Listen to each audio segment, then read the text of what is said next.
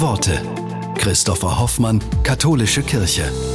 Der Schauspieler Wotan Wilke Möhring spielt in seinem Film Weil wir Champions sind einen Bundesliga-Trainer, der Menschen mit Down-Syndrom im Basketball trainieren soll.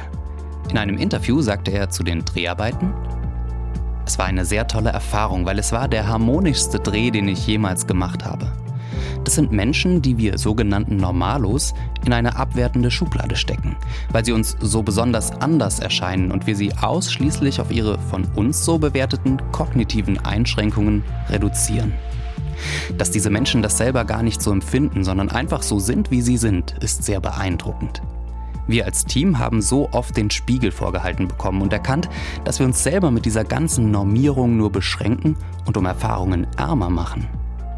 Wenn einer Down-Syndrom hat, dann sehen wir nur noch das Down-Syndrom. Dann sehen wir gar nicht mehr den Menschen dahinter. Aus diesem Projekt habe ich ganz viel mitgenommen. Ich finde es das Normalste der Welt, andere Menschen willkommen zu heißen.